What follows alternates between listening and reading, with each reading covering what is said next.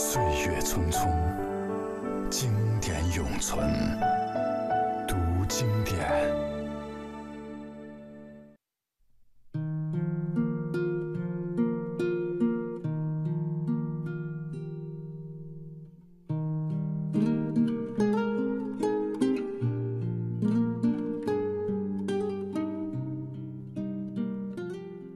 猫灵巧而睿智，深谙与人共生之道。狗可没那么聪明。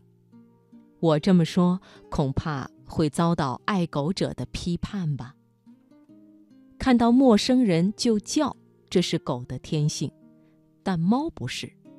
猫以是否合自己的心意为选择的标准，而且很奇怪。他们似乎更愿意与那些被狗吠叫的人做朋友。我每每走夜路，都会被狗吠叫。猫不会像狗那样全心全意地为人服务。如果非要套用服务与被服务的关系的话，往往是人服务于猫，而猫总是心安理得地接受人类的服务。猫薄情，不知回报。无论人类如何宠爱它们，为它们鞍前马后的忙碌，它们想要走的时候都不会有任何犹豫。当然，也有人喜欢猫的这种性格，我就是其中之一。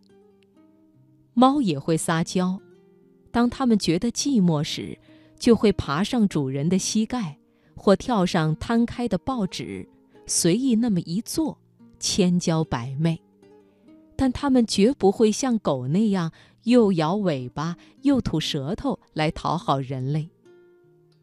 猫爱睡懒觉，醒着的时候也是睡眼惺忪的，所以那些懒惰的人都被称作懒猫。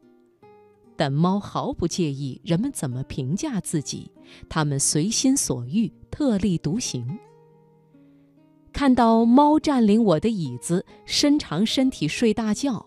我就忍不住感慨，猫深不可测的智慧。猫决定睡在我的椅子上，可能是因为它们觉得我是一家之主，这是猫特有的方式，篡夺主人的椅子，悠然自得地睡觉。我在家中的权利，就在它们睡觉的时候一点一点丧失了。法国诗人波德莱尔说。从猫的眼睛里可以读取时间，光的细微变化都能在猫的眼睛里得到体现。我常用手指翻开猫的眼皮，绿色的瞳孔像宇宙一般发出永恒的光芒。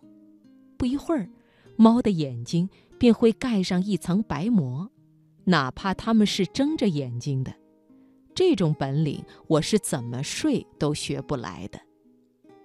我从来没有见过猫发脾气，这也很神奇。我见过猫和猫之间激烈征战的场面，也见过几只比较勇敢的猫和狗互吠，但没见过猫对家人发脾气。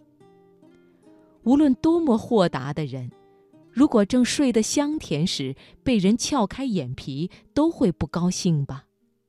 但猫在睡觉的时候，不管你是掐它还是挠它，它都不会生气。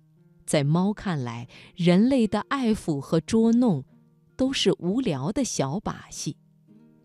猫深谙人类的喜怒哀乐，为人类展示了一个永远零度的。冷酷典范。